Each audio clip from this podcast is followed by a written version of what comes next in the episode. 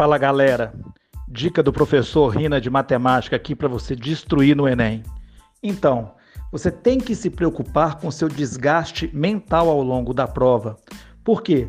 Você tem que fazer 90 questões, é muita coisa. Então, você tem que terminar a prova em condições mentais de realizar cálculos e fazer escolhas assertivas. Então, uma dica importante é, ao longo de toda a prova, tanto de matemática quanto de ciências da natureza, onde precisar de contas que envolvam divisão por 5 ou por 25, você vai fazer o seguinte: você nunca mais na sua vida vai dividir um número por 5. Você vai dividir por 10 e depois multiplicar por 2, porque 2 décimos é um quinto do mesmo jeito, vai dar o mesmo resultado. Mas dividir por 10 é mais fácil, caro aluno, que é só andar uma casa com a vírgula. E dividir por 2 e multiplicar por 2 é pegar o dobro. Então, se você pegar um número, dividir por 10, andar uma casa com a vírgula e multiplicar por 2, é o mesmo que dividir esse número por 5. A mesma ideia vale para o 25. Quer dividir um número por 25? Você vai dividir ele por 100.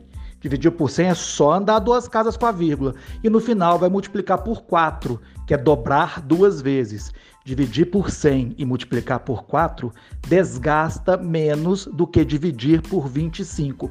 O raciocínio inverso vale para multiplicação. Quer multiplicar por 5? Multiplica por 10, que é só acrescentar um zero, e divide por 2.